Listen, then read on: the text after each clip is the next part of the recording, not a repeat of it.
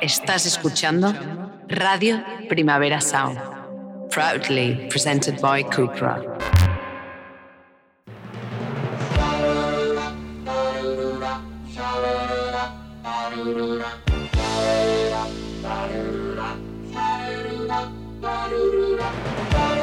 Marea Nocturna, con Desire de Fez, Jordi Sánchez Navarro, Xavi Sánchez Pons y Ángel Sala.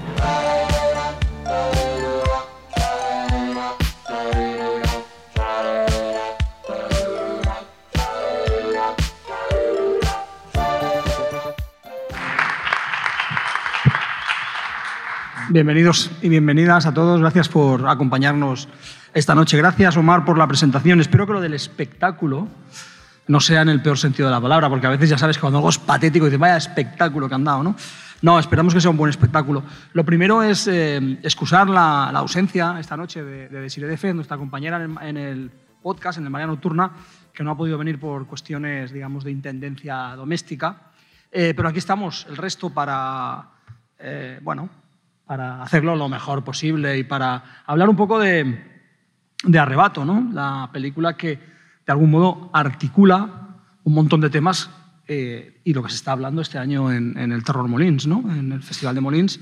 Se está hablando de la contracultura, de ese cine un poco en los márgenes y, y, bueno, Arrebato es un grandísimo representante de eso. Así que vamos a darle un poco al, al tema. Eh, buenas noches, Ángel, ¿qué tal? Buenas noches, ¿cómo muy estás? Bien. ¿Bien? ¿Xavi? Yo, perfecto. Este, el, el, Fomen no había estado nunca, es precioso. Es sí, precioso. el Fomen es precioso, desde luego. Realmente, vamos, uh -huh. cine, como, como, decía Ángel cuando hemos entrado, cuando hablábamos antes del programa, un cine que parece de una peli de American Gothic, ¿no? Sí. Mesías of Evil. Mesías of Evil. Que pasan cosas raras. Aquí. Sí, pero que no pase lo mismo. No, no, no, no. Bueno, yo no me dejaría. Bueno, también, sí. Mesías of Evil es una obra maestra, ¿no? Que sí, nos sí. pase lo... Sí. Que nos pase lo mismo. Lo, sí, estaría divertido. Sí. También pasan cosas raras en Arrebato, ¿no? Es decir, en, en la película que nos, que nos ocupa. Vamos a empezar ya directamente hablando un poco de, de la película. Mm, contextualicemos un poquito, ¿no? El, tiempo en el que se hace Arrebato, el momento social y cultural, el cine de la transición, o ya post-transición, ¿no? Eh, cómo viene a romper con muchas de las cosas que se están haciendo.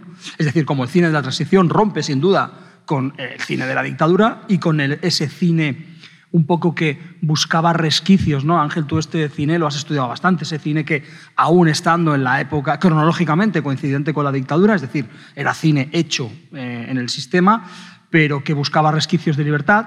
Luego digamos que el cine de la transición irrumpe también como una fuerza eh, descomunal y empieza a meter temas mmm, escandalosos, escabrosos, eh, un cine radicalmente diferente, de algún modo, o intenta serlo, y como eh, Arrebato viene a ser como un ovni también en el cine de, de la post-transición, ¿no? Es un, una película rara. ¿eh? Sí, es una película muy extraña. Lo que pasó en el cine, en la transición política española, en, a partir del 75, la muerte de Franco hasta, y en los primeros años, que si quisieron hacer tantas cosas, si quisieron ver tanta cosa, estrenar tanta cosa, producir un cine diferente, hacer una, una gran, abrir las compuertas del, de la libertad, de la, de, de, del aperturismo, que se prácticamente se ahogó muchas tendencias que podían haber sido a, la vez mucho más interesantes y que quedaron un poco en, eh, como islas, como islotes dentro de una gran inundación de, de, temas. Muchas veces se ha dicho que el mejor cine de la transición se hizo en el tardofranquismo, uh -huh. es decir, que, que, se hizo antes. Sí. Y posiblemente es verdad, porque en, a partir del 75, primero, las pantallas se inundaron de producto que estaba retenido y que desde películas eróticas, violentas, películas como pues, el, la trilogía de Vía de Pasolini, las Emanuels, todo tipo de cine erótico, algo escandaloso, prohibido por lo que fuese desde puntos de vista político hasta erótico o por cualquier motivo que habían quedado retenidos por el franquismo, se estrenaron en esos años de manera incluso caótica. Uh -huh. Y luego un cine comercial producido en España que se basó más en el chascarrillo, en la comedia fácil. Es lo que se ha llamado cine de destape, ¿no? Sí, cine de destape. Una, y también un cine político muy, muy, muy, muy sensacionalista, ¿no? que en algunos casos tenía interés, podríamos citar a Eloy de la Iglesia, ¿no? esa época que tiene Para mí me parece aún más interesante la primera época, que tiene más centrada en el género, en que estaba hecha en el franquismo, precisamente, con muchos problemas de censura. Pero en el, en el, estamos en los años pues, que lo de la Iglesia hacía cosas como pues, La otra alcoba, La, criatura, empezó a hacer todas esas películas, el, sacerdote, Los placeres ocultos, todas las películas hablaban un poco de temas interesantes, de temas sobre la homosexualidad, las drogas, la, la corrupción política, el diputado, que fue una película con José Sacristán que hablaba de la represión sexual de la clase política, en el caso un diputado homosexual también. Eh, bueno, pero que quizá apagaron otros intentos de cine de, más de, autor, más, eh, más experimental, de un cine eh, que jugaba con los géneros de una forma más especial, porque en el fondo también hubo una, una, avalancha de cine de género, aún más, que ya había empezado también en el tardofranquismo, pero que a partir de los 75 empieza a haber una nueva avalancha de cine de, lo que a mí esa palabra no me gusta, pero que se llama fantaterror, ¿no? y muy popular en cines de programas dobles, de barrio. Y entonces eh, Arrebato y muchas películas, y alguna película más como Arrebato, no muchas, pero alguna más, quedan aisladas como un cine que para muchos era la continuación de lo que intentó haber, sido pues, eh, movimientos como la Escuela de Barcelona, que ya propusieron eh, eh, ideas de cine fantástico, de cine de género, como Fata Morgana, como Aún, como las películas de Gonzalo Suárez, como el mismo Vampir Cuadecú de Portabella. Bueno, una serie de películas que se hicieron en aquella época que, ese otro cine fantástico español que no fue posible. Curiosamente, una persona muy vinculada con, con Zulueta, que era Jaime Chavarri, participó en una de esas películas que, pasaron desaparecidas en circuitos muy minoritarios a principios de los 70, que fue Pastel de Sangre, que fue un poco el, cine español de género que no pudo ser. Y Arrebato, en el fondo, que para mí es una película, sobre todo una película de género, lo entendía de una manera muy especial, también es ese, un poco ese cine que no pudo ser, ¿no? porque en el momento de su estreno quedó aplastado, aunque tuvo dos, dos estrenos realmente.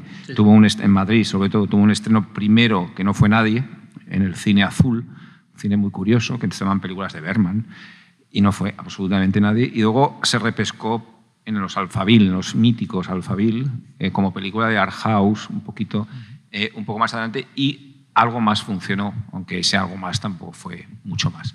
Entonces, pues, estamos ante un ovni, ¿no? un ovni en distribución, en producción y en todo, ¿no? Pero estamos ante un ovni que es Iván Zulueta, ¿no? Es decir, que él mismo. Que de hecho antes tú mencionabas un poco el cine de la Escuela de Barcelona, pero realmente eh, también Zulueta eh, no tiene, o sea, no va en la línea de los, de, los, de los de la Escuela de Barcelona, en el sentido de que es una persona mucho más anclada en lo visual, es un genio de la imagen, ya, es un diseñador brillante, es un realizador de televisión absolutamente portentoso desde el punto de vista de su talento visual.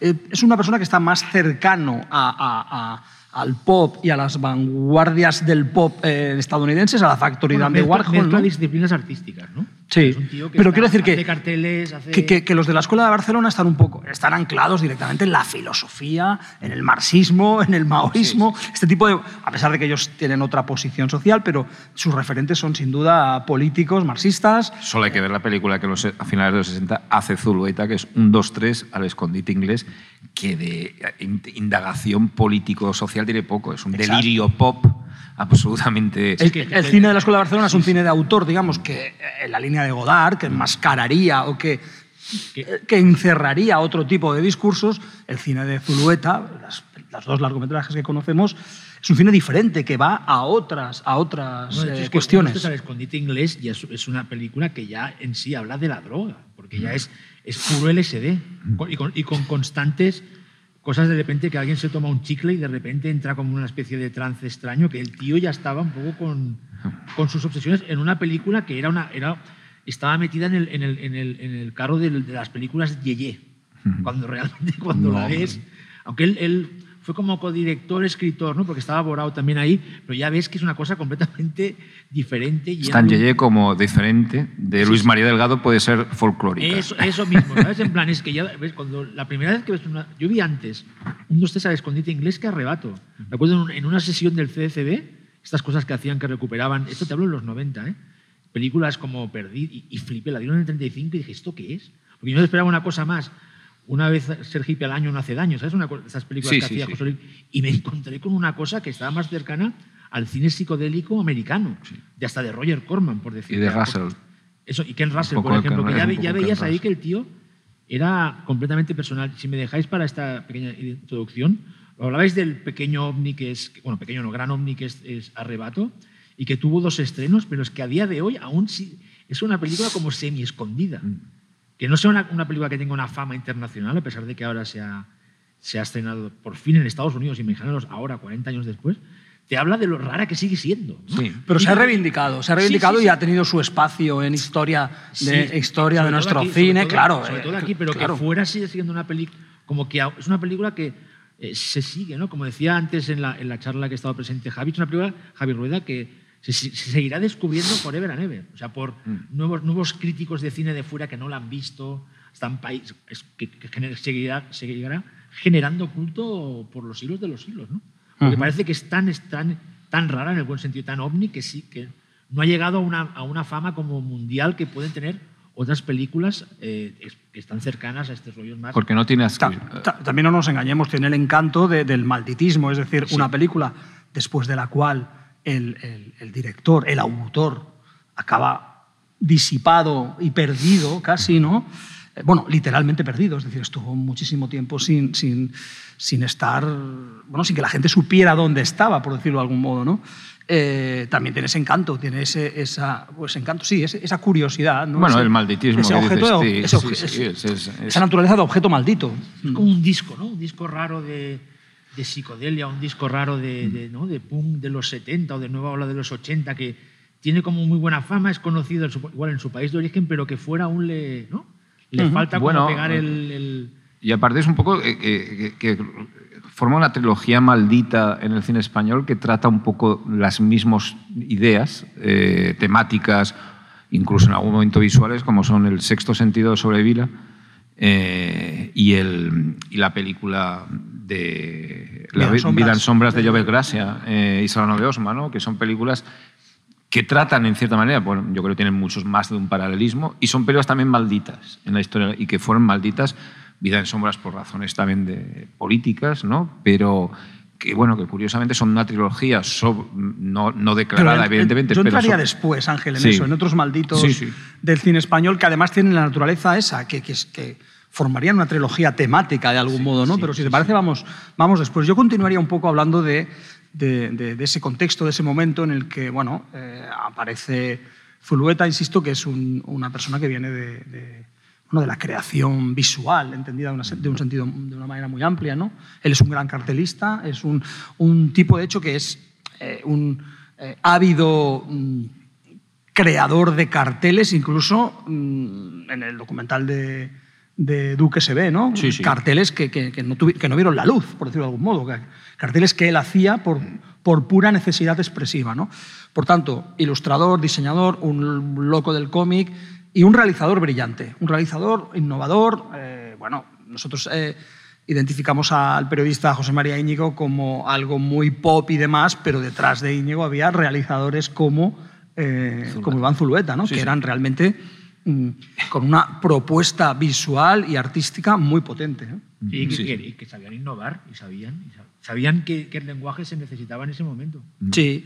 Íñigo lo definía como un visionario directamente, una persona en la que, en la que, que cuando hablabas con él te parecía que estaba loco, pero que confiabas ciegamente porque veías que tenía una capacidad visionaria. ¿no? Entonces, es, es- Y además, el- yo, yo, yo a ver, eh, dejaría muy claro también que como ilustrador de, y sobre todo creador de pósters, tiene el gran póster de la transición para mí, que es el Furtivos. Es, decir, es el gran póster. aparte que la película es la gran película posiblemente, de- una de las grandes películas de la transición en España y una de las grandes películas españolas de, para mí de todos los tiempos, la de Furtivos de Borao. Es que ese póster es tan mítico, dice tanto, es una interpretación de la propia película, es un resumen de la propia película. Y fue tan mítico, porque fue no solo la película tuvo problemas con la censura eh, inmediatamente postfranquista, sino que fue el póster el que tuvo problemas. Decir, el, el- el mismo póster fue, eh, me acuerdo que yo vivía en Zaragoza y, y prohibieron una- un enorme póster en la calle de furtivos, lo retiraron porque hubo protestas. Eh, Lo consideraban obsceno, terrorífico, provocador. Pero era un póster que define, como muchos otros pósters que hizo para la época, eh, un estilo, una, una realidad de, de lo que estaba pasando en España. ¿no? Como quizá pasa con ese momento tan, tan maravilloso de arrebato que ayuda mucho a, a, a, seguir el hilo de la película, que es ese paseo de Poncela por la Gran Vía madrileña. ¿no? Es, es, que es esa época, ¿no? Es una época en que los cines españoles... Bueno, con la cartelera te explica. Claro, es que estaban ahí... Eh, es que se ve eh, fantasma en un momento. Fantasma, el humanoide de Aldo Lado, eh, el cazador, fantasma, eh, Eh, Bambi, porque había reposiciones de Bambi, y Cobadis, es decir, de Melvin Leroy. Es decir, que la, es una maravilla. Era el, claro, ese mundo de collage, de, de, impresiones, ya no solo por las películas que se podían ver en los cines, que eran miles, ¿no? y de maneras programadas de una manera muy, muy extraña, sino también de, de imágenes, las, imágenes que surgían de esas, de esas carteleras, de esas, en los periódicos, en las, en las calles en todo, ¿no? Es decir, existía ese, ¿no? Bambi al lado de Cubadis y de Fantasma, ¿no? Es, lo pensas un poco... Bueno, igual nos da pistas de cómo, eh, cómo consumía el cine, ¿no? Sí. Eh, eh, Zulueta, que, bueno, que veían... Bueno, era un cinéfago, era, una, una, una, devorador, un devorador de cine. De hecho, que en la película la cinefilia es un elemento importantísimo, además, que todo el rato salen referencias, a veces muy graciosas, a clásicos de Hollywood, que no sé realmente es una, West. Sí, eh, es una pena ¿no? que quizás no solo por temas, supongo que era de, adicción, no pudiera hacer más cosas. Bueno, por temas de adicción, pero... pero no, sí, no, no, no, sin duda, sin duda. La, adicción, desde luego, tuvo que tener algo que ver, pero Arrebatos es una película que está hecha, mm, él la hace mientras consume heroína, con lo cual, él, lo dice en algún momento, ¿no? Mm. No sé en cuál de los documentales que he visto, él dice, bueno, es una película que yo tomaba cuando, cuando la hice. Hay un momento que lo dice con... Y, eh, y, la pude hacer, con lo cual significa que yo controlaba mi consumo. Este, la, la, la, la, línea siempre es delgada, no es muy fina entre el control y el descontrol del consumo, pero en cualquier caso eh, podría haber hecho más. Quizá hay otras cosas que nunca se sabrán, ¿no? pero eh, es una película en la que bueno, la heroína está en la pantalla y detrás de la pantalla estaba sin duda muy presente. ¿no? En ese contexto en el que en el cine eh, se empieza a poder hablar de eh, sexo, droga, em, aparece arrebato también. ¿no? Es decir, y, Zulueta mete mucho de todo eso. Bueno, el sexo a veces por ausencia, ¿no? Precisamente, es interesante, ¿no? El sexo por ausencia, cuando, eh, bueno, el personaje de Poncela, presunto alter ego, eh, aunque los alter ego yo creo que son los dos, ¿no? es decir, son los dos, sí, tanto Wilmore como, como Poncela son alter egos de Zulueta, ¿no? En un momento dado que le dice a su novia, el personaje de Cecilia Roth, le, dice, bueno, es que no, no, puedo, no puedo tener sexo porque es que me acabo de pinchar y si, y si consumo no tengo sexo, así de claro, ¿no?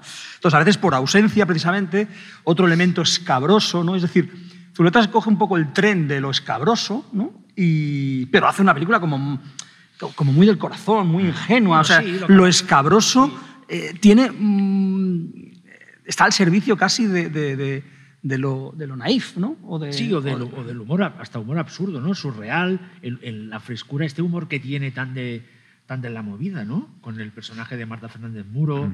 La, la, la, la, la, señora, la señora de la casa, la señora de la casa. No sé, es como una esto lo comentaba también antes en la charla, es como una película que maneja estas reflexiones tan potentes ¿no? sobre la imagen y la vampirización y después te pone un chiste o te pone la escena casi que es un gag de la, de la, personaje este que está doblado por Pedro Almodóvar que llama a la puerta de Wilmore que ya está bastante mal de repente te metes estos como sainetes como costumbristas bueno entre el sainete y el melodrama, intenso ¿no? o sea... y supongo que también le quitan un poco de, de peso a a, ese, a ese final terrorífico que es el, eh, los últimos minutos de arrebato. O sea, como que vas a llegar, te voy a dejar un poco jodido, pero antes te, lo voy a explicar un poco como, bueno, como dices tú, Jordi, con mucha frescura, inocencia, sí, ingenuidad. Sí, es una película eh, muy fresca, desde luego, y una película extraña que, que ni siquiera, de hecho, se ha hablado mucho, ¿no? Y expertos como, y amigos de Zulueta como, como Jaime Chavarri y como Antonio Gasset han dicho,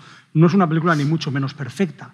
Ah, es una película, de hecho, muy imperfecta, pero es una película tan viva, tan, tan fresca, eh, tan, en el fondo, mm, eh, desconcertante ¿no? y, y- y tan imprevisible, de desarrollo tan imprevisible que te mantiene. Sí, que te la sigues viendo varias veces y te sigues sorprendiendo. En plan, ¿y esta escena por qué estaba aquí? ¿O, qué, o, o por qué iba, o hasta los giros que da la película, ciertos personajes, te, te sigues preguntando y supongo que es uno de los valores grandes de la película. De hecho, es irrelevante preguntarse cómo está hecha, ¿no? Ese No. tipo de cuestiones más técnicas. Dices, ¿qué, da- qué No, más da? Y de hecho, que, Como es la- eso, que la peli esté viva es eso, que es que la sigues, o sea, se dice muchas veces el tópico este de es una película que la sigues viendo y sigues descubriendo cosas, la decimos mucho, pero No, realmente de de películas Arrebato es así. que pase así hay poquísimas y Arrebato es una.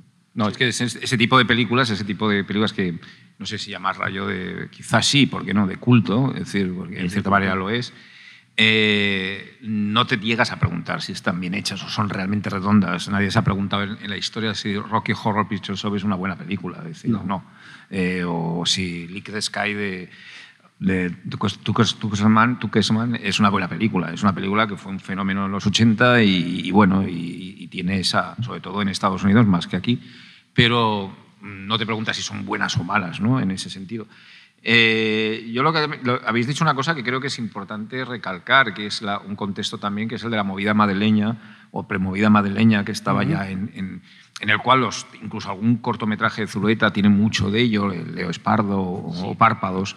Eh, pero sin embargo yo creo que uno de los grandes enemigos de, de la de que Arrebato no llegase a ser algo más en su momento fue la movida madrileña. Es decir, el- porque la movida madrileña destacó otras cosas que, eh, de una manera, sobre todo por la influencia que tuvo en ello Almodóvar, eh, destacó otras cosas que Arrebato no es en absoluto. Es decir, ese, esa, digamos, vivacidad, ese eh, vivir, eh, eh, vivir la vida de una manera absolutamente en el sentido bueno de la palabra indecente y provocadora, que tenía pues un Pepi Lucibón y unas otras chicas de montón, que es algo que caló, porque en el fondo Pepi Lucibón se estrenó en los cines de una manera muy parecida a Arrebato, de una manera muy tímida, pero se convirtió en un fenómeno comercial. Es decir, poco a poco la gente empezó a hablar de esa película y esa película terminó siendo un impacto comercial. ¿Por qué? Porque destacaba otros tipos de valores, de tropos, de ideas, que no son no ese mis eh, en, abi- en abismo, esa mirada al abismo que tiene eh, Arrebato y que la hacía absolutamente poco, poco empática con un posible mm, un movimiento que, que se fue claramente hacia lo lúdico. Al- ¿no? al hedonismo, decir, al hedonismo, ¿no? Y, Ah. y es verdad que aunque Arrebato lo ti- tiene esa parte, claro, tiene esta parte que hablamos de, de la mirada al abismo y después que es una peli de, yo la considero de terror. Es que es de terror. Es una película de terror que Y da miedo todo las- el rato. sí. Nosotros lo tenemos muy claro. Aunque gente Sí, es que el "Arrebato es de primo terror", Zulueta lo tenía claro, es que lo él dice. quería hacer una, una serie B de terror. Sí, sí. Lo que pasa es que le- es- era tan bueno el tío que le salió su propia película de terror, Mm. absolutamente personal. y ale- Sí que es verdad que después hablaremos que tiene algunas, algunas influencias que puedes, puedes más o menos atisbar, pero realmente es, es una versión completamente personal de una peli de terror de serie B. si lo piensas bien, y de bajo, y de bajo, y de bajo sí. presupuesto. O sea, por eso quizás lo que dices tú, Ángel, que es una película que, aunque llegó, eh, aunque podría parecer que llegó en el timing perfecto por esa época de apertura, después del franquismo, la modernidad, realmente cayó mal por eso, porque no, No. iba con, con ese, ese, ese aspecto lúdico trash. Ni pero- con ese aspecto lúdico trash de un poco de, de- pues eso, de contracultura Sí, sí, y de todo, de, de la movida madrileña y de todo aquello que se eh, gestó en esos años, en esos años prodigiosos, y, y tampoco con ese cine, un cine que se llamó de la tercera vía, ¿no? De, de- intentar hacer algo entre comercial y de autor, ¿no? Donde empezaron a hacer esas películas, pues, como las de Roberto Bodegas, ¿no? Retrato de familia, todas aquellas películas que eran como de autor, pero también daban, que incluso se, se intentó eh, meter en el carro incluso gente como Fernando Fernán Gómez, que en esa época hicieron películas eh, como Mi hija y Delgar, y, y todas, que eran in- intentos de películas como comerciales, pero de autor, que tenían cierto éxito, eh, pero que no eran, eh, bueno, no, tampoco cabía. Es decir, no cabía ni tampoco en el sensacionalismo del Eloy de la Iglesia del momento, ni evidentemente en el fantaterror de la época o en el cine de terror eh, de, los, de los au- autores, eh, de los directores y de los creadores de cine fantástico español de ese momento, ¿no? Eh, que evidentemente iban por otro lado.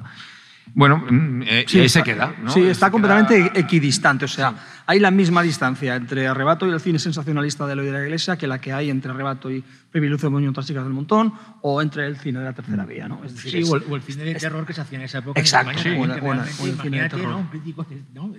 Especializado diciendo, ¿no? ¿Esto qué es? O sea, No, es que este- estamos hablando de, de de- de películas de, Juan Piquer, Sí, es que eh, en, ese, sí. en ese momento, ¿no? en el 79, y de películas de, de Polnachi, evidentemente, y de Tomás Aznar. Pero. Pero es esto, es que eh, hay- unos se fijaban en, en- en lo que hacía Hammer eh, 15 años antes, otros se fijaban en lo que hacía John Waters, y mientras Zulueta se fijaba en Maya Deren y Stan Brakhage y en el cine, eh, Sí, sí. eh, en el cine experimental americano. Y en el cine experimental americano y en lo que está haciendo Warhol en, en- en Nueva York, un poco antes, bueno, un poco antes no, bastante antes, pero bueno, eh, los referentes. Luego entraremos en, en la historia referencial de Arrebato, pero los referentes son otros, completamente distintos. Y la apuesta de Zulueta es otra, va por otro lado. Sí, no, por, por- eso es lo- por eso hablábamos de que es imposible como, como, como es, es realmente ya nació eh, maldita la película, se podría decir, ¿no? Porque es como ya por los, los referentes que manejaba y la época y, y el momento en que se estrenó, es que realmente es una película que es eso, es maldita lo que dices tú Jordi y que eso lo hace el malditismo, es verdad que a veces ¿eh? Eh, yo cuando ibas por ahí decías claro, es que el malditismo a veces, ¿no? Esto de como que te como postureo, pero realmente aquí no es postureo. No, hombre, Era una- no. realmente era una- era- Porque a eso añades el malditismo personal del propio mismo, Zulueta. o sea, es decir, eh, que había, que bueno, quizá hasta un punto mm, eh, más eh, íntimo y menos espectacular a nivel mediático que el de Eloy de la Iglesia, que también era un tipo de malditismo, ¿eh? pero que se llevó por otras razones mucho más lejos en el sentido mediático. ¿no? Es decir, eh, era más conocido, pero Zulueta también tiene su historia personal que le convierte en un autor eh, maldito, ¿no? Y lo que decía Jordi, el, el tema del consumo y todo, Zulueta aún hizo alguna cosa después, como era, el- a mí personalmente, el- esto que hizo para Crónicas del Mal, Ritesti, Ritesti, me parece excelente, ¿no? Es decir, que, que bueno, estaría muy mal y muy metido en sus infiernos, pero era capaz de hacer eh, Era capaz de trabajar, propuestas muy o sea, era- interesantes. Sí, ¿no? sí. Es decir, no... Lo que puede ser también que para la industria, aunque alguien sea capaz de trabajar, alguien con, ese, con esas adicciones y esas obsesiones, eh, pues quizá no es una persona um, cómoda para la industria, No. aunque sea capaz de trabajar, porque, porque lo que ofrece necesariamente está muy marcado por, por esa adicción, ¿no? Por esa... Y por su concepción propia, su concepción de, de lo que quería hacer. Sí, decir, sí. que era muy, mm, estaba muy acotada. Y bueno, y como y hay mucha gente que sin tener ese tipo de problemas eh, le pasó. Es decir, que no hicieron películas y que a lo mejor hicieron una película y no la industria no les dejó seguir para adelante, mal para adelante. Por ejemplo, Enrique Brasó, ¿no? que hizo una maravilla llamada In Memoriam en- en- y que pero no fue un fracaso con Geraldine Chaplin, eh, una película preciosa y que basada en, en cuento de Borges y que bueno eh, Enrique Brasó que era un realizador de televisión un poco le pasaba como venía del- de la espléndida cantera de la televisión pública de, de la, de la época como le pasaba a Zulueta y le pasaba a Chicho y le pasaba a tanta Exacto. gente pero el Braso tampoco hizo nada más. Es decir, hizo aquella cosa que es como que hoy en día todo el mundo la buscamos o la buscan como un tesoro.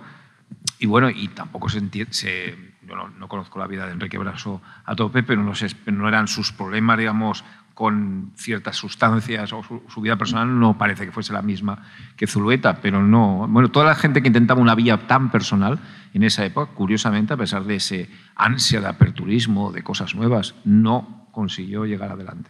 ¿Os ¿no? imagináis qué hubiera pasado si Zulueta se hubiera convertido en una especie de Almodóvar, pero del terror y, y el fantástico completamente personal? Hubiésemos ganado pues mejores películas. Imagínate que ya ahora llevara como 15 o 20 pelis. Imaginaos lo que podría haber, ¿no? Pues que no vimos, sí, mejor, pues, sí, Bueno, mejores sería, películas. sería, Sería maravilloso. ¿no? Maravilloso. Posiblemente hubiese sido interesante, no sí, sabemos O lo tendríamos aquí hoy. si hubiese hecho al final Madres Paralelas. no sé. Bueno, es posible. Es decir, a lo mejor todo, todo, todo se, se estropea en el mundo. En cualquier caso, parece que no, no podía ser un Almodóvar de ninguna manera, porque Almodóvar tenía una concepción diferente de lo que tenía que hacer para seguir haciendo películas, ¿no? Ah, ah, sin dejar de ser fiel a lo que él quería contar, obviamente, ¿no? Pero eh, el cine de Almodóvar siempre fue más eh, canónico, por decirlo de algún modo, ¿no? Almodóvar tenía un plan, es decir, tenía un plan dentro de su aparente eh, eh, ruptura con el sistema. No era, eran, vale, Pepi Lucimón y Laberinto de Pasiones podían ser muy transgresoras en cosas eh, que a mí me parecen, sobre todo Laberinto de Pasiones, películas muy, muy interesantes en cierta manera. Pero se ve claramente que Almodóvar tenía un plan. Lo cual es legítimo, claro, por Claro, supuesto. él quería llegar a algún sitio y lo tenía muy claro. Y, y ese, esa transgresión pasó, a, pasó a, un, a un sensacionalismo de, digamos, coyuntural, hacer un tipo de películas que en ese momento eran empáticas con un contexto social y político y, de- y empático con el espectador, porque eran películas que funcionaban muy bien en taquilla, y lo ha seguido por esa línea. Y se ha ido, bueno, eh, para muchos destilando en su en- o, o- o para otros, pues eh, a lo mejor estropeándose, ¿no? creándose una, una- un, un manierismo absolutamente eh, al final insoportable, pero, eh, pero sí que tenía un plan. Zulueta, el problema es que era posiblemente tan caótico en el sentido a veces positivo Sí, sí. que no tenía un plan. Mira, Es decir, ¿sabéis que- Y el arrebato se nota que no tiene un plan. ¿Sabes, Ángel? A, a lo mejor te parece una cosa muy, ave- muy, muy, muy aventurada, pero yo creo que te va a convencer lo que voy a decir. Yo creo que si eh, Zulueta hubiera seguido haciendo películas, tendríamos al Werner Herzog español. Pues mira, Pues podría ser. Una persona que hace cine porque necesita hacerlo, Sí, sí. sin plan, que, que- Sí, sí. que- que de algún modo se lanza a las películas en una aventura suicida en cada una de ellas y, Mm. bueno, y que cambia de género porque es lo que le pide el cuerpo y que, que, eh, la, la- la realidad y la, y, la, y la ficción se entremezclan. Bueno, un cineasta absolutamente libre. Y Y un- para un- eso Herzog un- lo que ha tenido que aprender es a, auto- en cierta manera crear, tener esa vertiente de, de industria, Sí. de, crear, de, de- que se- prácticamente tiene su empresa, que se financia las películas a través de asociaciones con Sí, pero National que se juega- Geographic o que se juega- sea. que se juega su dinero cada vez. Pero, pero tenía esa vertiente de ha sabido crear ese universo personal ordenado a nivel industrial que le permite hacer lo que le da la gana durante y, también el, per- años. y también el personaje. Pero Zulueta yo no lo veo así. Claro, de- de- No, no, problema. claro, sí, sí. El también, ha sido un el- también como personaje ha conseguido, ¿no? Sí, sí, Estar- ha creado un personaje. Sí, Bueno, pues por- realmente precisamente- en la picota ahí. Precisamente Que- por eso, me- exacto, hecho, que sí. me, me- Tenía sí, todos sí. los rasgos para ser Sí, un personaje. exacto. Tú oyes hablar las entrevistas que lo ves de- en los documentales que han salido. A lo de Iván eh, Duque, ¿no? En- en Iván y Z, lo ves eh, perdón, y Iván es un personaje. sí, sí, es un personaje. es decir, y él se crea ese personaje. Y me, y me parece el- un personaje interesante en muchos motivos, en muchos sentidos. Pero bueno, Sí que es cierto que sus amigos, eh, en el programa famosísimo de Historia de nuestro cine, que está eh, incluido en el, en el Blu-ray de, de Arrebato, eh, sus propios amigos, incluso Gasset dice que, que- que a Iván no le gustaba leer. Es decir, en ese sentido no sería como un Herzog, que es una rata de biblioteca de filosofía Sí. y es una persona, No, y se le un nota, erudito, ¿eh? un erudito, Se ¿no? le nota. un erudito de la lectura. La- el, el consumo mm, de papel de, de Zulueta eran cómics y revistas Sí, de sí, ilustración, ¿no? Entonces le gustaban los dibujos, ¿no? No leía en, en ese sentido, ¿no? Pero Y bueno, fijaros que, que- que de sus amigos, eh, Jaime Chavarri, que era un tipo que hace el desencanto y los viajes escolares, que son películas absolutamente rupturistas con un- en la transición, que, y luego tiene que, que ca- encauzarse a otro tipo de cine, porque ese cine no, vale, no ahora, ahora todo el mundo habla del desencanto, los paneros y tal, pero en su momento la vieron cuatro. Es decir, eh, y fue una película pues, que se estrenó está en los libros de historia, ya eh, está, Se estrenó sea. en Cines Arte y Ensayo, Sí, es sí. decir, eh, de la época. Yo, creo que en Barcelona fue, no sé si fue el Arcadín, el, el mítico cine Arcadín. es una película Pero- que se explica en las universidades Exacto. y se, está en los libros de historia, pero es una película Pero que no... terminó haciendo Beárrelas a las muñecas con Fernando Rey Ángel Molina, ¿no? Una Sí, sí. adaptación de, de Villaronga que quería ser un gran éxito de taquilla y donde consiguió el éxito de taquilla es en Las cosas del querer.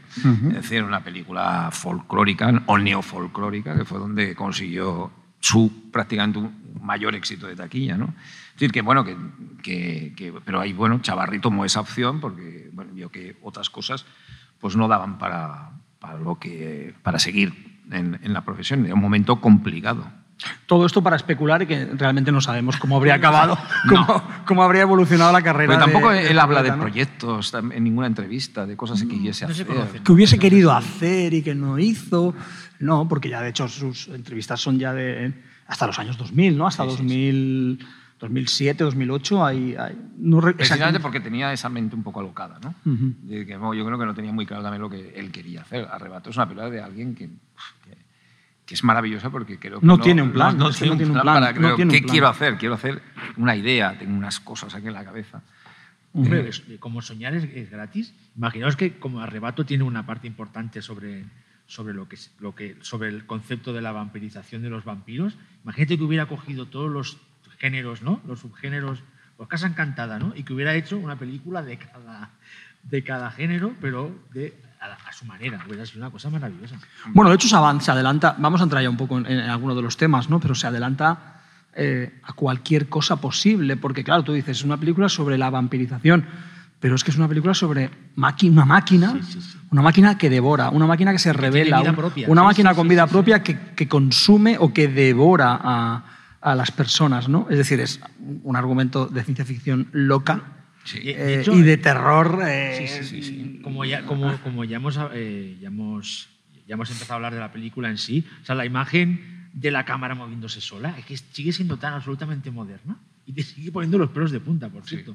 Cuando, que es una cámara, básicamente. Pero tú- cuando has llegado a ese momento de la película, que un poco ya te estás enterando de lo que está pasando, es una, una idea tan moderna, la de la cámara que se mueva, que te graba, y encima no hablemos ya, si hablamos de géneros actuales como el falso documental, el fan footage y todo esto, que aquí está todo a la- de una manera sin saber que estaba por venir, pero que aquí, está todo metido también. ¿no? Muchas de las escenas de, o de las, de las imágenes de, de arrebato dan miedo también por el sonido. ¿eh? El diseño de sonido Sí, es portentoso, es- sí, sí, es es portentoso en el sentido de que Ese va fusilamiento. ¿no? creando un, un clima obsesivo que va, incluso la, la- la- la voz de Wilmore, ¿no? La voz de Wilmore es un elemento que, que constituye relato ya desde, desde el diseño del, del- del sonido que emite, ¿no? Porque la voz de Wilmore a lo largo de la película, en distintos flashbacks y en el, en, en el hilo conductor, que son las grabaciones, va variando y va cambiando de registros y va convirtiéndose en una especie de, de locura también. Pero la voz de Wilmore en las grabaciones es absolutamente bueno, una, una cosa prodigiosa, ¿no? En- en- por el efecto que tiene. Encima el hecho de que esté contando una historia, ¿no?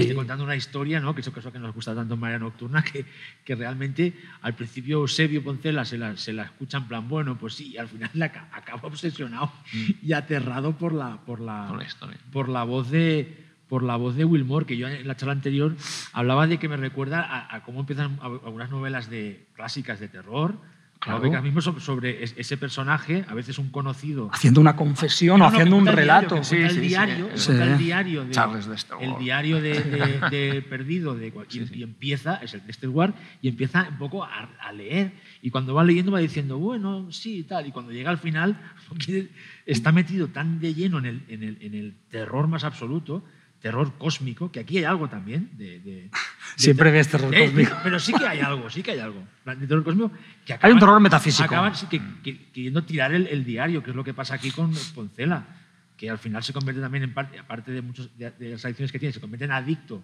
a, a ese relato que lo aterroriza absolutamente, ¿no? Y que no puede, aunque lo está aterrorizando, no puede, no puede apagar, ¿no? Esa grabación de esa cinta de cassette. Lo ¿no? mete en la boca del miedo, en The Sí, Mouth sí, of Madness, directamente. Sí, sí, totalmente. Sí, es. eh, de hecho, la, la- la- la estructura narrativa es fascinante. Esto es de los que también nos gusta en, en María Nocturna, ¿no? Como alguien graba unas, unas confesiones, un cassette, envía unas cintas y quien las recibe es práctica. O sea, la historia en tiempo presente es prácticamente eh, muy poquito. ¿eh? Y, y los flashbacks, sí, sí, sí. los saltos en el, al- en el tiempo, al pasado, están conducidos por la narración eh, de la voz, ¿no? Es decir, bueno, la estructura narrativa también es caótica y, es, y parece que no obedece a un plan magistral, pero es alucinante, es decir, es eh, tarantinesca pues, antes de Tarantino, aunque, no, aunque, no sea, aunque no esté hecha desde el rigor absoluto que haría un, un Alain No. Resnais, ¿no? Por ejemplo. Ahora que se habla mucho siempre de esto del narrador no fiable, claro, es que aquí los narradores son Eusebio Poncela y Will Moore. O sea, Sí. por lo tanto, y tú, estás entrando en esa historia a través de esos dos. Ya los has visto en la película. Son narradores heroinómanos, o sea. explicar la historia. No, no, es así, es bueno, te tienes que tú hacerte tu, el puzzle este, ¿no? Mental que también, una de las partes que tiene chulas arrebato, pues es eso, ¿no? No, no saber muy bien qué es, cuándo ha pasado esto, si esto es pasado futuro, que me parece que hace que la peli sea aún más, más fascinante. Y luego también como objeto de, película de género, cómo utiliza en todo momento el vampirismo. ¿no? Es decir, el vampirismo desde una punto de vista que en el 79 es tremendamente moderno, porque está utilizando referencias totalmente clásicas o, o de, o- o de típicamente genéricas, todas aquellas imágenes de la película que él mismo ha rodado, ¿no? que recuerdan desde muchas cosas, pero llegan a recordar incluso a Jean Rollin, es decir, que es lo, lo más eh, B, europeo, eurotrash, ¿no? como se dice ya, aunque, aunque no... de hecho, la manera en que, en que él dice, bueno, vamos a montarlo esto así y acabamos la peli, es muy como de sí, muy, director de... Bueno, es que eres un director de serie B. Como un poco, sí, como un poco... sí, acabamos ya la peli y la estrenamos y a otra, ¿no? Sí. Y pero también es un, concepto del vampirismo que evoca ideas que luego veremos mucho más adelante en, el cine, en, otros tipos de cine, en el cine americano y en el cine europeo también, es decir, conceptos de vampirismo que van más allá de la, propia definición de, género clásico, ¿no? como pueden ser películas como The Addiction de Abel Ferrara o Nadja de, Almereida, ¿no? que son películas que, jugaban, y a mí una película que me la recuerda mucho eh, y que creo que en una conversación con él en Sitges me dijo que él conocía la película y que para mí tiene un final muy parecido al de Arrebato, que es La sombra del vampiro, de Elias Merich, eh, con todo el concepto de la cámara asesina, la luz, eh, que, que, destruye al vampiro al final de la película, ¿no? Eh, de Elias Merich, la película sobre, que trataba sobre el rodaje de, Nosferatu y que planteaba la idea de que Nosferatu, el, el personaje de Max Schreck, era un vampiro, real, ¿no? y que, bueno, también dejaba en la, en la, cabeza de que eso fuese una propia también invención del propio Murnau, ¿no? una, liberación de sus demonios, en este caso también demonios relacionados con la adicción y la homosexualidad, ¿no? que eran eh, muy propios de, de, Murnau en aquella época. Entonces, bueno, eh, como es, solo, como es una película revolucionaria en ese sentido, ¿no? es decir, de referencialidad del género muy clásica, incluso cuando habla de la película que ha hecho La maldición del hombre lobo, que es el título de una película de Fisher, ¿no? Eh, eh, de, Curse of the Werewolf con Oliver Red, que es una película, aunque el tráiler parezca más de Nachi, ¿no? Pero de las, y que el póster seguro que lo hizo él. Lo hizo él seguro. Pero bueno, como referencia a elementos muy de serie B, pero sin embargo teoriza de una manera con el género muy propio de lo que hará después un, cierto eh, tendencia en el cine de terror más autoral, eh, a partir ya pues, incluso de los años 90, ¿no? es decir, eh, en películas como Addiction, Nadja, o incluso un poco antes en algunos momentos, en algunas ideas de, del ansia ¿no? de, Tony Scott, ¿no? que también era una película que trataba el vampirismo de una forma muy, muy peculiar y muy, muy urbana y, con unas ramificaciones que se, salían un poco de, de, lo corriente, para, sobre todo para los años 80. ¿no? Pero bueno, que en eso me sorprende la capacidad que tiene él de, crear ese equilibrio dentro de, ese maravilloso caos que es la película, crear ese equilibrio ¿no? Eh, de, referencialidad que es un poco, responde a ese collage que él mismo define en ese paseo nocturno por la Gran Vía y en, el, y en las habitaciones decoradas y en, esa posesión por ciertas cosas que se ven en las películas, en los pósters, los cromos, todo ese collage de coleccionismo, ¿no? de, que, es, que luego hablaremos, pero que es muy interesante. Sí. Ahí estamos, ¿no? Eh, sigamos un poco con el, con, el, con el arrebato como cine referente. Bueno, sigamos con cuestiones, si os parece, de género, ¿no? O sea, cómo no solo es el vampirismo, no solo es esa, esa máquina depredadora, esa máquina asesina, sino también algunos iconos como, como la casa a la que van, ¿no? La casa, que bien podría ser o una casa eh, encantada o una casa, digamos, un caserón gótico, ¿no? Con la, con la familia. ahí es cuando empieza un poco el, por así decirlo, si me permitís, el, maleficio que le, que le, tira Wilmore a, a Eusebio Poncela, porque si recordáis la, la escena en que ellos están tomando ahí el té con pastas, viendo la televisión, ese primer plano que te asustas, que está detrás, que crees, empiezas a ver poco a poco que hay alguien detrás de Eusebio Pencela y está ahí Wilmore con la, con la, con la muñeca esa que se le encienden los ojos. Entonces, si te fijas, está detrás de Eusebio Poncela y él se, se refleja en la, en la televisión, Wilmore. Y es como que ya ahí le está, como, como, no sé si es como una especie de maldición gitana, llámalo como quieras, le tira ahí como una especie de maldición. que es cuando empieza toda la obsesión esta, y cuando ellos dos vuelven, Cecilia Roth también te acuerdas que entran como una especie de trance. Posesión, ¿no? No, posesión, sí, pero es como hasta algo de ocultismo, ¿no? Hay algo como ahí raro, que es una cosa que hace muy bien, que hace muy bien Zulueta, cuando también la aparición en, el... La primera, ¿no? La, primera aparición, cuando él está en la bañera, cuando José Sirgado, o sea, o Poncela está en la bañera y escucha, escucha, José, y entonces aparece... Es un, es un efecto de esos muy, muy, como muy básicos, ¿no? Sí, sí, sí. Bueno, sí, es un fotograma... Sí, sí, pero que es, que es maravilloso. Y, como la película está llena de esta lectura, ¿no? De como ocultista, ¿no? De que Will Moore, a pesar de su aparente ingenuidad de ese personaje, como que parece que los está como ¿no? esmerizando, ¿no? Es este Sí, sí, es sí, más sí, que mesmerizando. eh, Old school, ¿eh? está, los, está mesmerizando a todos, ¿no? Se va a llevar al- Nos va a llevar al a- a arrebato, la- sí, al arrebato en el- con el abismo. ¿no? Y, y está, pues eso, el tema también de que hablaba Ángela de- del cine referencial, ¿no? Como, eh, bueno, la película habla constantemente de, de- de esa nostalgia, de ese arrebato que se busca, eh, o bien en un fotograma, o bien en una imagen, o bien eh, esa obsesión que va relatando el personaje de Wilmore de, de la búsqueda del momento, la búsqueda de la imagen. Eh, eh, Ese relato obsesivo también es muy propio de- del cine de género, ¿no? del cine de terror. Te imaginas a un creador obsesionado con algo, buscando ese momento, buscando eso que se escapa. Los cromos. Los cromos. Los cromos por que no dejan de ser fotogramas. Es decir, es decir, son una forma de detener el, el tiempo, el momento, eh, y los- aquellos cromos que todos esa generación, la mía, pues sobre todo, hemos coleccionado, porque era, se abría una película de éxito Y salían los y cromos, antes. y antes, ¿no?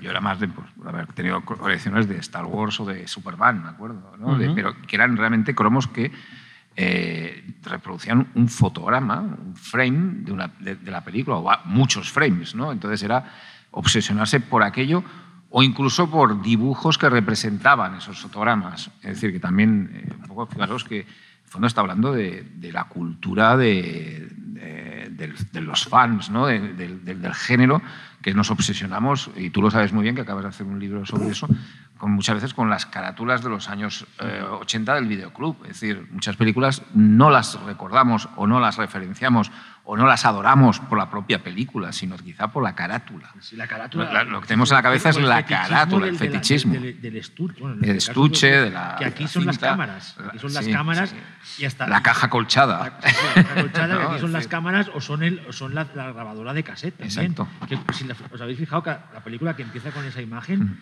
hasta la manera que firma la grabadora de cassette, hay como una cosa sexual de cómo Zulueta eh, eh, filma. La máquina. La máquina. Es esos que hay- hay- hay un- hay una- tecnolo- sí, sí, tecnológicos, sí. ¿sabes? Como hay una, hay una fascinación también por, ¿no? por, por- que, me- que- que habla- que está muy relacionada con lo que estaba Sí, la memoria, ahora. el coleccionismo. El coleccionismo. Es decir, cómo intentar eh, detener un, momento, un momento de fascinación por algo y cómo eh, fotografiarlo de todas maneras, ¿no? Y, y se fotografía pues desde un fotograma hasta una foto, hasta un cromo, hasta una carátula. Y, el, y en el fondo la película es un gran collage ¿no? de eso, de, de Sí. cómo se transmiten las imágenes, no solo por la propia cinematografía, por la propia eh, celuloide en ese momento, sino que se transmiten a través de, de eso, de, de carteleras, de carátulas, de, colecciones de cromos derivadas de, como es el caso de Las minas del rey Salomón, que por cierto no, eh, no era lo que quería Zulueta, sino era Peter Pan. Era Peter Pan, Era, lo- era un álbum de Peter Pan que parece se perdió pero, y lo sustituyó por Las minas del rey Salomón, lo cual lo hace más inquietante, porque que alguien que tenga una obsesión por un álbum de, de- de la- De de Las del rey Salomón, que era una película muy popular en España en- durante muchos años, ¿eh? se reponía y tenía mucho... Y el o sea, efecto que tienen esas imágenes, esa- ese coleccionismo, esa avidez de imágenes, es el de, de algún modo, de eh, evitar el paso del tiempo. No de detenerlo, no, No, de detenerlo, evitarlo. sino que hacer que vaya más lento. ¿no? Y lo dice muy bien Marta, el personaje de Marta Fernández Muro, cuando dice, mi primo tiene 20 lleva vivo 27 años, pero tiene 12 o algo así. ¿no? Es decir, es como si a base de pararse y de ir viviendo esos arrebatos eh, por las imágenes, ha ido ralentizando El el, tiempo. rebobinar ¿no? la cinta. Sí, ha ido ralentizando el tiempo, no, no deteniéndolo, pero ha ido, re- ha ido Que reduciendo. en el fondo es una idea que está dentro del vampirismo, es decir, es, es ralentizar Sí, la la, inmortalidad, inmortalidad la como... Y, es la, y es la idea que tenemos todos los coleccionistas, ¿eh? de que no, no- no- estamos anclados un poquito, no, no acabamos de madurar, ¿no? Yo creo que es así. No, no, no. no no acabamos de madurar porque nos negamos a madurar, evidentemente. Nos negamos porque- a- queremos estar allí, en el videoclub. Sí, un- y me porque, pare- en el caso nuestro. Y porque el, el coleccionismo tiene algo de anclarte un poco al objeto que coleccionas y que lo quieres, bueno, y que lo conservas. Y esa conservación yo creo que tiene efectos, me estoy yendo ya completamente. Sí, te da de- felicidad. No, no, Me estoy- te da- pero, esa- No, pero no, está no, ahí, ¿eh? no solo te da felicidad, sino que es te que te, gustera. te da gustera, por supuesto, te da una gustera que, bueno, que se parece seguramente a- a, Ah, bueno, a la que producen ciertas drogas, ¿no? Pero, pero además es que, es que ah, ralentiza el paso del tiempo. Sí, sí, lo ralentiza. Pero ¿no creéis que la Luego el película- cuerpo te dice que no, que en realidad el tiempo ha pasado, pero bueno, Pero ¿no crees que la película también está eh, eh, esta parte de querer buscar algo más, una, como una, algo una realidad trascendental o algo más fuerte? No sé si me como una- la ima- el arrebato definitivo, como una imagen ¿no? tan poderosa que supere todas las películas que has visto antes, todos los... No sé si me- hay un momento que parece ¿no? que son como dos personajes que quieren entrar en contacto con otra, con otra realidad. Y ahora me vais a mirar raro, pero yo sabes de qué película me acordé mucho. Eh, eh, la vi hace dos días, arrebato, de Hellraiser. Por la idea esa de, de- del personaje del el, el- el hermano que Sí, cae- el primero, que ¿no? El- el- es un tío que ya lo ha vivido, ha, vivido tantas emociones que quiere más. Bueno, pero es Y que en el fondo es- cubo, escúchame, va buscando el cubo para descubrir esa nueva dimensión. ¿Y qué pasa cuando la descubre? Pues ya sabemos lo que pasa, que viene Pinhead, bla, bla. Pero es que aquí es muy parecido, pero con, una, con, una, con esta, este, este metraje maldito, esta cámara maldita que eh, quieren ellos eh, llegar a ella y conseguirla para, para llegar a este, eh, no sé, un trance trascendental, pero que acabará con sus, acabará Bueno, pues con sus vidas o eh, acabarán obsesionados. Esa es la obsesión por pasar al otro lado, en el fondo. Es decir, es el- el- y él se pasa al otro lado a través de un objeto, normalmente, a través de, una, de un ritual, de un objeto, que, como has dicho tú muy bien, en, en Hellraiser ese es el cubo de, este de Rubik raro, y en, en El cubo, el cubo de Rubik mal. ¿no? Mal. y bueno, ya el de Rubik era un poco. yo Sí, el nunca lo terminé de mal, hacer, ¿eh? pero, Pero- si Oye, se soy fan hacía. que hayas llamado cubo de Rubik al... al de Hellraiser. Bueno, era, era una especie de Es cubo. verdad, lo es, lo es, lo es. Cubi raro, pasa que sí, porque bueno, eh, aquel era, no sé cuál era más perverso, pero más divertido el de Hellraiser, ¿eh? pero vamos, el de, pero y en otro, y aquí es esta, esta es, realmente la- es esta posición de pasar al otro lado, al- a- o de formar parte de la vida propia del celuloide, ¿no? Es decir, es que en el fondo eh, Arrebato tiene un punto de, de, de mirada al abismo, de pasar al otro lado, que ese lado pues es un- no es que sea muy, muy luminoso. Fijaros que en Vida en Sombras, en el fondo, esa comunión con el celuloide, con la imagen, con la cámara, con la proyección, es, es libera- liberadora. ¿no? Es decir, era, era mucho más optimista en el caso de la película de Llobet Gracia, y aquí, que son dos películas que, y los personajes de Fernando Fran Gómez y, y Poncela funcionan un poco de manera paralela. Yo no sé hasta qué punto, porque no lo he podido descubrir si conocía. Es muy posible que no, porque la película de Llobet Gracia fue, estaba perdida. sí, estaba perdida prácticamente en la época durante muchos años, pero no sé si alguna proyección de la filmoteca o alguna cosa de estas raras que se me escapa, no se nos escapa, la pudiese llegar a ver, pero es una película que tiene una, una estructura de, de- de- de- de historia personal, de, de viaje muy similar, aunque al final es, total- es mucho más oscura y mucho más extraña, arrebato evidentemente, que la película de, de Llobet Gracia. Pero vamos, está ese punto de, de pasar al abismo, ¿no? de pasar al otro lado, de mirar desde el otro lado de la cámara, en cierta manera, que es el, el, el punto el que tienen de muchas que- de películas. quedarte ¿eh? allí. Sí, de Y- quedarte y- ahí. y- y- Sí, y en la- de quedarte y- para siempre. Y, y con el peligro de que la búsqueda te vuelvas, Sí. pierdas la cabeza absolutamente, Sí. como, el, que- como ese final aterrador de Eusebio Pencela que realmente ya está... Es que el vampirismo tiene algo de eso. Es la mirada que hace eh, eh, Grey a su propio cadáver en Vampir, de Dreyer, ¿no? que es una película que a mí siempre me la ha recordado también. ¿no? Es decir, Arrebato, no sé por qué, me, me trae a la cabeza a, a Dreyer y a, a Vampir. Bueno, es una maravilla porque nos trae a la cabeza muchas cosas, ¿no? Yo, yo no sé. persona, Como dices, exacto, persona también, ¿no? Pero como dices tú, yo no sé hasta qué punto, tú dices, no sé hasta qué punto había visto Vida en Sombras, yo no sé hasta qué punto eh, Zulueta conocía eh, un episodio maravilloso, estáis de acuerdo y lo conocéis seguro, de Twilight Zone, que se llama The 16, The 16 mm Shi- Shrine, ¿no? El, protagonizado por Aido Lupino y de Mitchell Leisten, el, Sí, el director que es de una vieja estrella de Hollywood que de tanto verse a sí misma en pantalla y de vivir encerrada, os voy a hacer el spoiler, os voy a contar la, la- la- la historia final porque es muy conocido, de tanto verse a sí misma, de tanto desear revivir aquel momento, acaba engullida por, la, por el proyector en este caso, ¿no? y traspasa y se, y se desaparece y se va al otro lado, se va al cine. ¿no?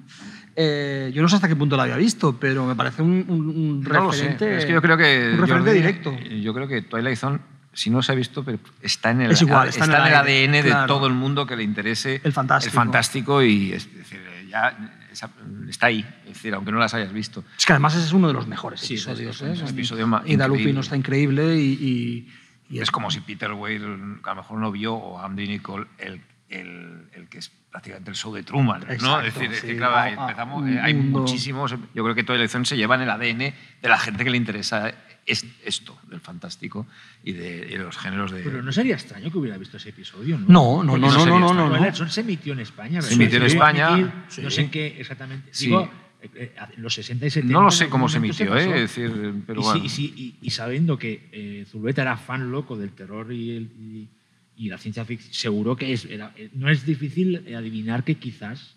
¿No? Es difícil- seguro que le fascinará esa idea, que es, que es una idea increíble. ¿no? La emisión de Twilight Zone en España fue un poco caótica. Sí. Entonces, eh, De hecho, no empezamos a verla un poquito completa hasta, hasta hasta TV3. TV3. o sea, TV3 y, las, y alguna autonómica. y de madrugada. O sea, bueno, de madrugada no. Sí, de a- madrugada, a las 12 de a la noche. las 12 de la noche, sí, con el- la dimensión desconeguda. Por cierto, con un doblaje eh, catalán. está Maravilloso. Maravilloso. Eh, pero bueno, quizá, no sé, es que Zulueta viajó a Nueva York, Zulueta estuvo por ahí. es Claro, decir, es- ese, es- el tema. Eh, Eso no- tampoco sabemos hasta qué punto el tipo de películas que él vio, ¿no? Porque. o- A lo mejor el hotel donde estaba, la casa donde vivía, que, se ponía es que seguro, seguro que la época en la que él estuvo, aunque fuera eh, en periodos cortos en Nueva York, eh, era un consumidor. Imaginaos, imaginaos una persona como Zulueta en, ir a Nueva York, encontrarse con la cantidad de estímulos visuales y culturales que podía encontrarse allí. Pues eso, Un arrebato. un arrebato. Un arrebato. Un arrebato. Yo creo que la película también habla mucho de eso, de ese arrebato, de esa absoluta fascinación por, por, bueno, por, la, la sobreabundancia icónica del mundo, ¿no? Porque es una película muy moderna en ese sentido, ¿no? Sí, es eh, realmente una película que en ese momento incluso se podía hacer, porque esa sobreabundancia era canalizable, Sí. aun en términos de, de cierta caos, de, pero se podía canalizar. Hoy en día sería casi imposible ¿no? hacer una película Claro, no, hoy, hoy en día es imposible. eh, los codificar- miles de, de- de- de- de- de Sí. fuentes que nos pueden llegar a, a una persona que hoy en día está metida en esto, ¿no? Es decir, sería una película arrebato, no sé, de Christopher Nolan, ¿no? Es decir, porque está con cinco niveles de Inception, sueños, ¿no? Es de decir, no- y, no, y no entenderías al final la película, pero el... O de Mamoru Soda. O de Mamoru Soda, sí, sería muy diferente, pero, Muy diferente, pero estaría sí. ahí, estaría O ahí. de Satoshi Kon si viviera. Exacto, de Satoshi Kon, sí, sí. Bueno, otros, otros referentes que, que- que veáis. Bueno, otros referentes o otras eh, parecidos de familia que veáis. No hemos Hombre, citado eh, yo creo que es muy evidente Videodrome. Videodrome. Porque es que la imagen, Es cuando preparábamos el programa, lo- la imagen de Cecilia Roth con la tele detrás, con la niebla, es que, es, parece, es que parece Videodrome y hay varios, varias imágenes más, porque Zuleta juega mucho con la idea esta, encima antes de Poltergeist, de la televisión, con la niebla, la nie- y cómo, y cómo, eh, eh, eh, poniendo esa banda sonora extraña que es de ciencia ficción pura, esa especie de drone que va subiendo, que la, la- la- es que la convierte casi en una peli de ciencia ficción de superautor, ¿eh? Pero yo creo que yo creo que Cronenberg le pone ese arrebato, de repente diría, ostras, Pero- un tío exacto. que tenía algo parecido a lo que a mí La pregunta sería... me pasaba por la cabeza. Exacto. ¿Tú cre- creéis que la vio? Es que No, es imposible. Bueno, igual ahora es el- que le regalen el, el 4K que este que ha salido ahora. No, pero quiero decir, si la, Amigos de Cronenberg. si la vio antes de, de, de Videodrome. Yo creo que no, ¿eh? Pero, Hombre, pero Esto sí se vio en Estados Unidos en esa época, que no se. No, no- No, este no ha sido- bueno, en Canadá. No, además- 40 años después estrenado. y en Canadá es más improbable todavía, ¿no? alguna filmoteca. No, además siempre No, tenemos no la tendencia a pensar eh, que los directores que nos gustan mucho son tremendamente Cinéfilos, cinéfilos, y devoradores caso de, y, lo- y los hay, como algunos que conocemos, pero hay otros que te dicen claramente que no. Es decir, y, y te lo dicen, no sé si es para salvarse de que de alguna referencia clara que tienen y decir que yo no la he, digo, yo no la he visto.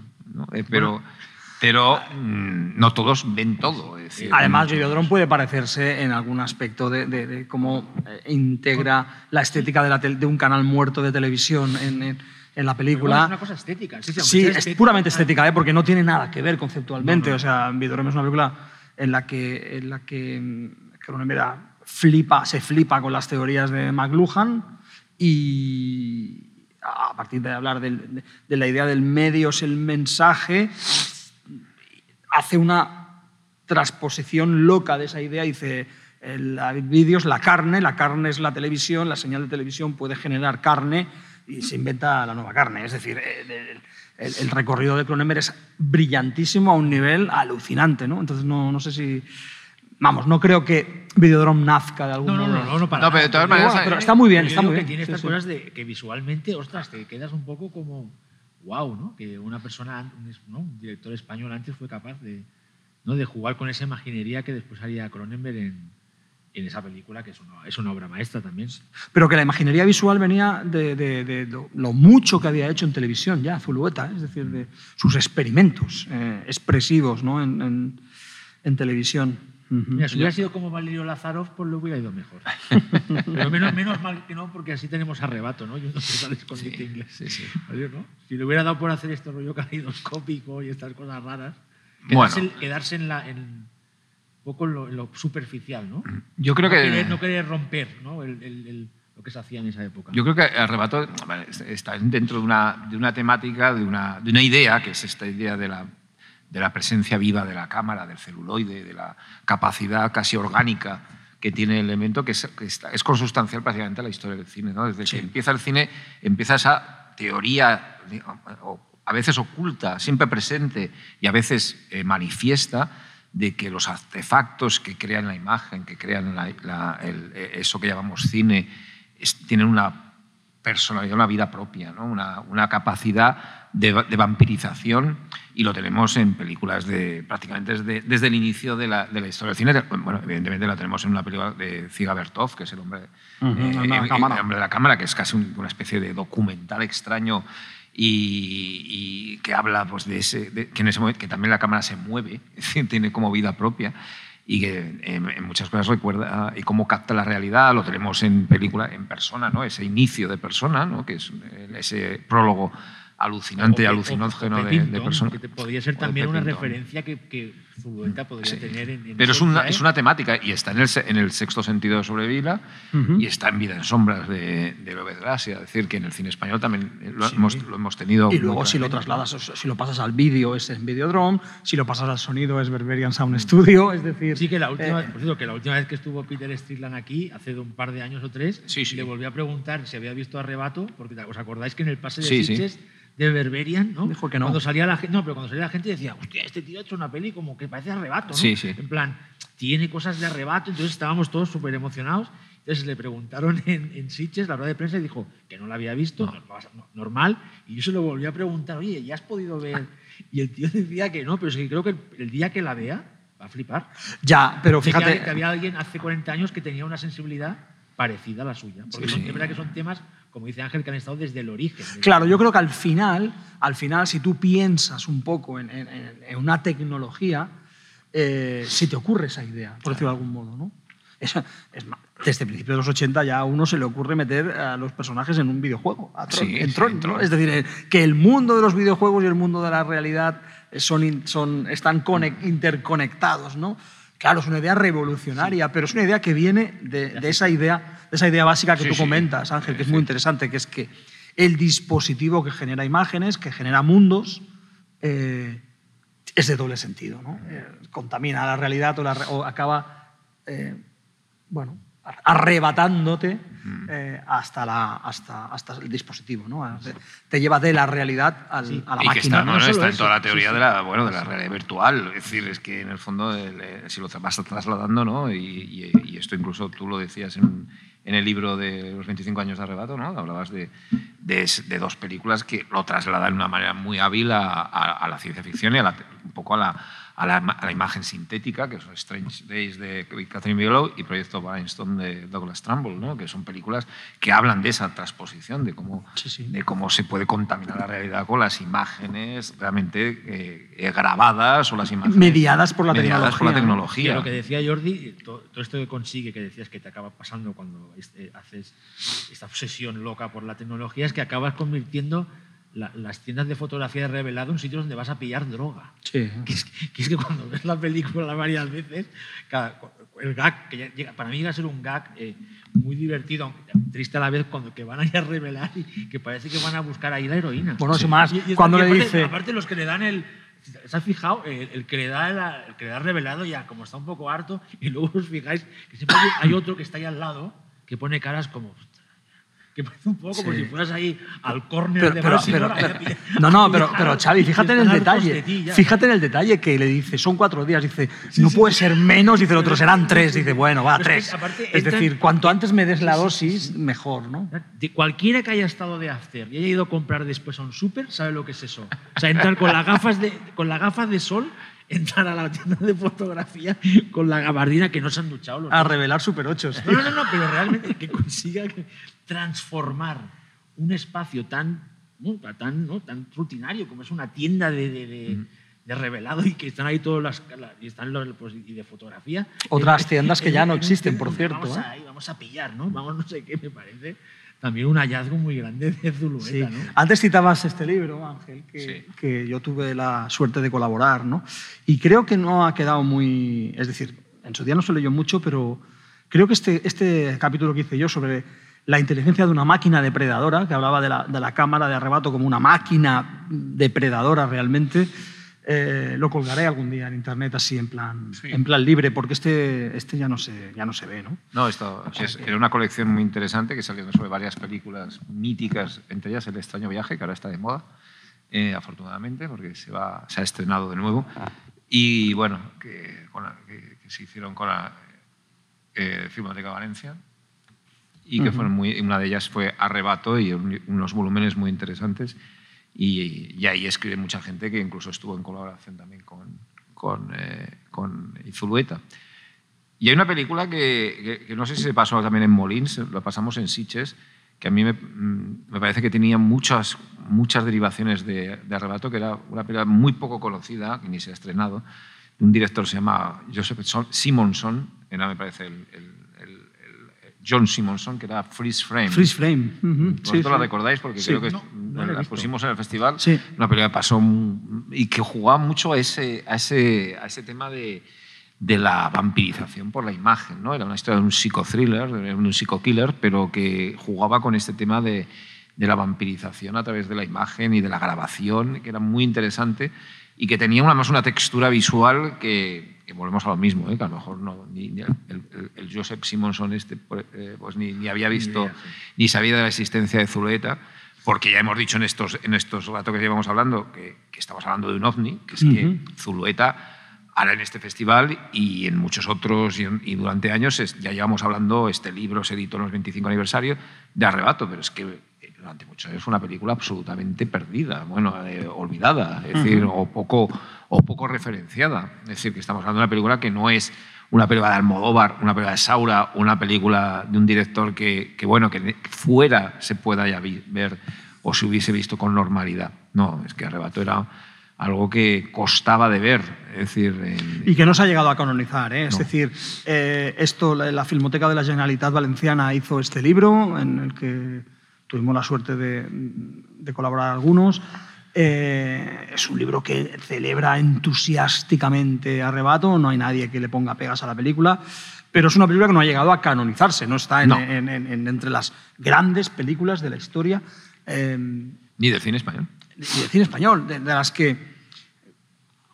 es decir, somos una minoría la gente que la sigue defendiendo, bueno, que la sigue defendiendo, no, que la sigue sacando, ¿no? Cada vez que... Sí, que la sigue hablando de ella, que sigue hablando, sigue eh, sacándole ideas, sigue- porque es una película que cada vez que la ves te sale. A mí me pasa, yo la vi el otro día otra vez y, y volví a sacar ideas de la película. Es decir, una película que te genera de esas, de esas m- maravillosas películas que te generan nuevas ideas en nuevos visionados, ¿no? Es decir, que por eso son tan interesantes volver a ver, ¿no? Hay películas que las vuelves a ver porque eres un loco y un friki, las vuelves a ver 80 veces porque te gustan, pero hay otras, pero siempre son más o menos lo mismo, pero hay otras que te generan nuevas eh, eh, ideas y, y- y- y lecturas. Y Rebato es una de ellas. ¿no? Pero es una película oscura en la que también, bueno, da- entiendo que haya gente a la que no le apetezca verla muy a menudo, No, no. porque es una película que al mismo tiempo te lleva a lugares muy, muy oscuros, ¿no? De, Bueno, toda, no hemos hablado mucho, pero toda la parte de lo que es la adicción real a, la heroína es, es, es bastante potente en la película. En la película, En la sí, película. claro. Sí, porque, no hay,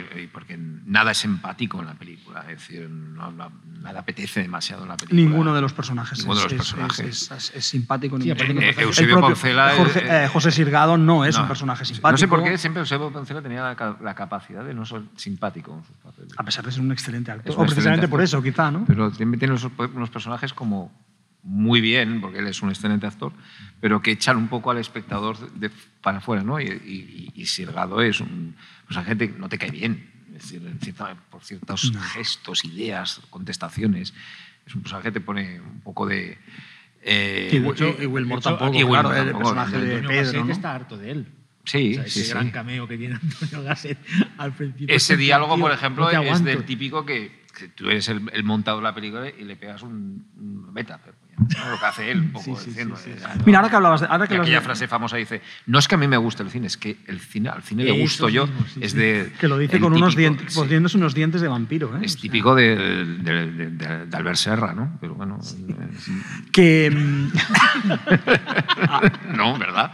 De lo que diría hoy Albert- un Albert Serra, con todo el cariño del mundo Albert, que lo, que, que lo quiero mucho, pero... eh, aunque no le guste a Kubrick, pero, yo, nos, Eh, hablabas nos cae- de- nos caemos muy bien y nos, y nos- y nos caemos mucho. Ángel, hablabas de, de- de freeze frame y, y yo, yo te diría que realmente la, la- la historia de freeze frame o la- la- el punto de partida de freeze frame o el punto de partida de arrebato se le ocurre a una persona necesariamente que haya pasado muchas horas en una sala de montaje. Que haya, está pasando entre frames o entre fotogramas. Pensemos además que cuando se hace arrebato... eh, era, era el fo- montaje, El el montaje, montaje, o sea, no edición, No. como se le llama ahora, ¿no? A la edición, sino montaje. Es decir, había que Con- cortar, con cortar celuloide, engancharlo, pegarlo con celo.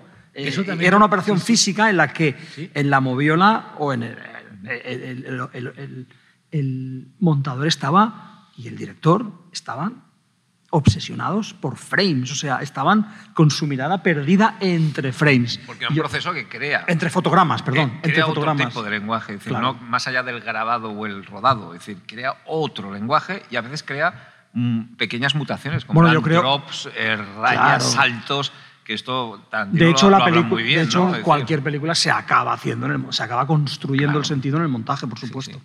No, no, que iba a decir que en, en los, en, los, en, los, en los videoclubs en los 80 tam- se hacía lo mismo. Había esa máquina para. Cuando, ¿Te acuerdas cuando Sí. veías una película y estaba rota delante tuyo, te sacaban una máquina que cortaba? ¿Os acordáis? Sí, sí. Cortaba el, el- el- Lo que se había la arrugado. cinta y ponían una pegatina, una, Sí. pega- un- una pegatina especial que hacía que la. Pero era increíble porque te la arreglaban en el. Bueno, era un mini. ¿cómo? Un Un mini- expedición montador, de montaje. Pero, ¿no? pero sin ver lo que había. No, sin ver lo que no, claro, O sea, no, eso era que- en plan, vamos a- así lo podemos alquilar 100 veces más la película, pero era, era un artilugio, era una cosa, era una mini montadora, bueno, una mini montadora clásica, ¿no? Que una cosa que cuando veías, oh, qué fascinante.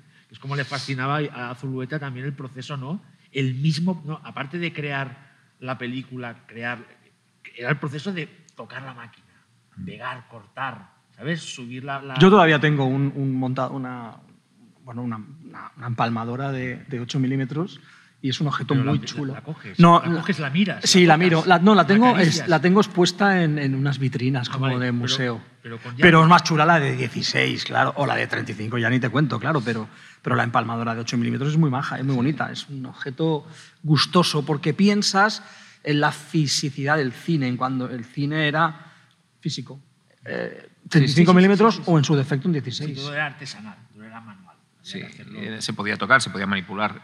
Y eso creaba Pero bueno, a su bueno, vez fantasmas. ¿no? Pero, pero el digital crea otro tipo de fantasmas. Sí. El fantasma que hay entre los frames digitales, entre ese drop que se cuela. sí, ahora, ahora- claro, ahora eso- me haces pensar en, la- en- en- en Twin Peaks de retorno. ¿no? Sí. Cómo decir, ¿no? cómo utilizar el digital para crear esa. Que yo creo que Zulueta al final hubiera estado con digital.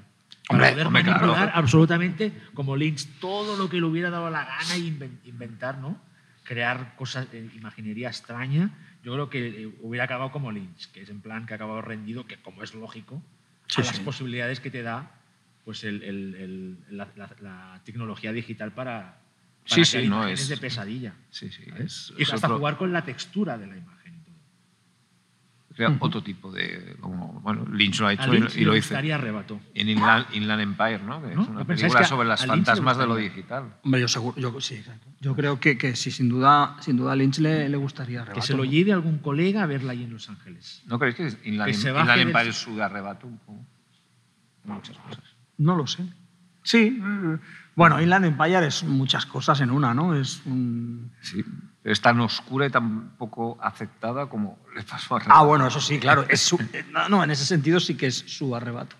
¿Qué más queréis contar sobre arrebato? Mm, Pues ya casi que lo hemos contado casi todo. Hombre, ¿no? todo no, pero porque yo creo que es in- parte, bueno, interminable hablar de arrebato. Es decir, yo creo que cada debate de arrebato es nuevo.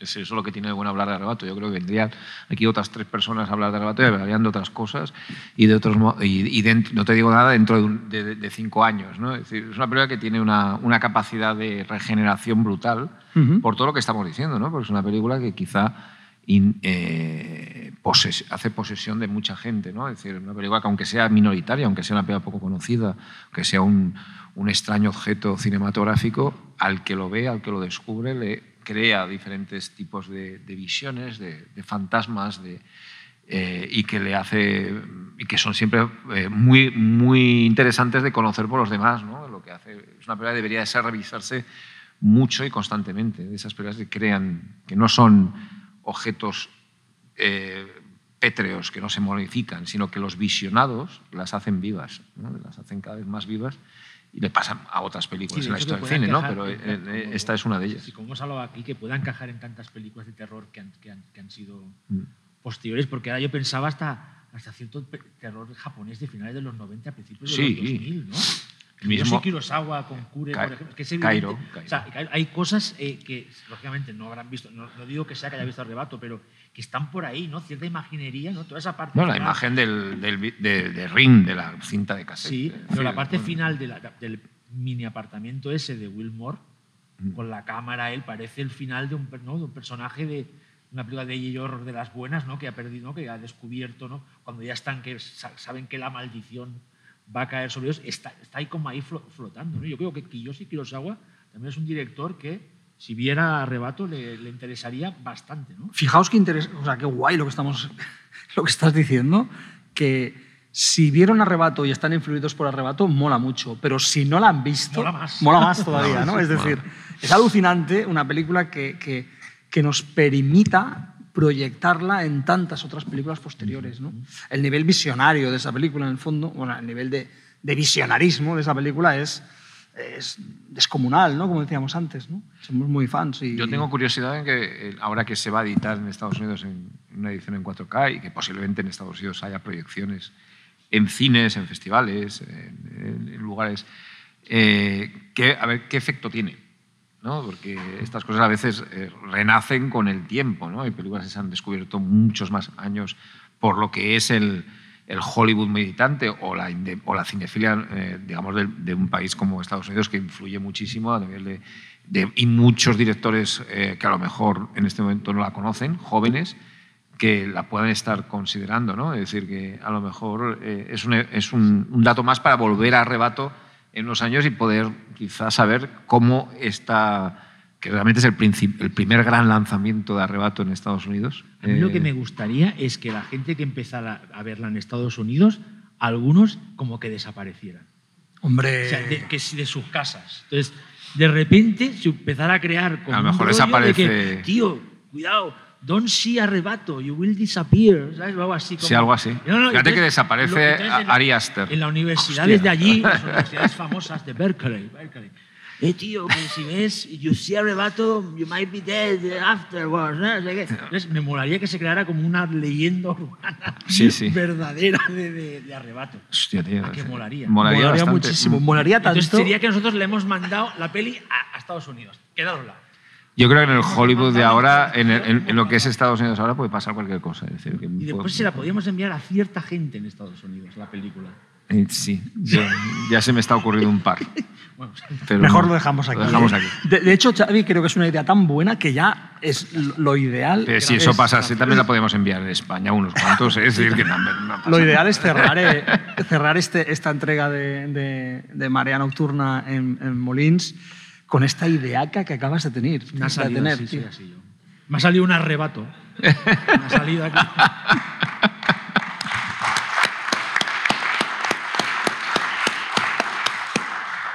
Pues muchas gracias a todos los que estáis en- aquí en la sala. Eh, ha sido un placer estar con Molins, Sí. en Molins y con. Molins. En Nos- este sitio tan bonito que es el Foment. el Foment, Sí. una, Y en sala, este una sala preciosa en este festival que es bueno, uno de los Histórico. grandes, histórico absolutamente, uno de los grandes festivales de terror de, de nuestro país y que, y que, bueno, estamos a tope con Molins. O sea que muchas gracias. Gracias a Y todos. hasta Hasta otra. la próxima. Gracias.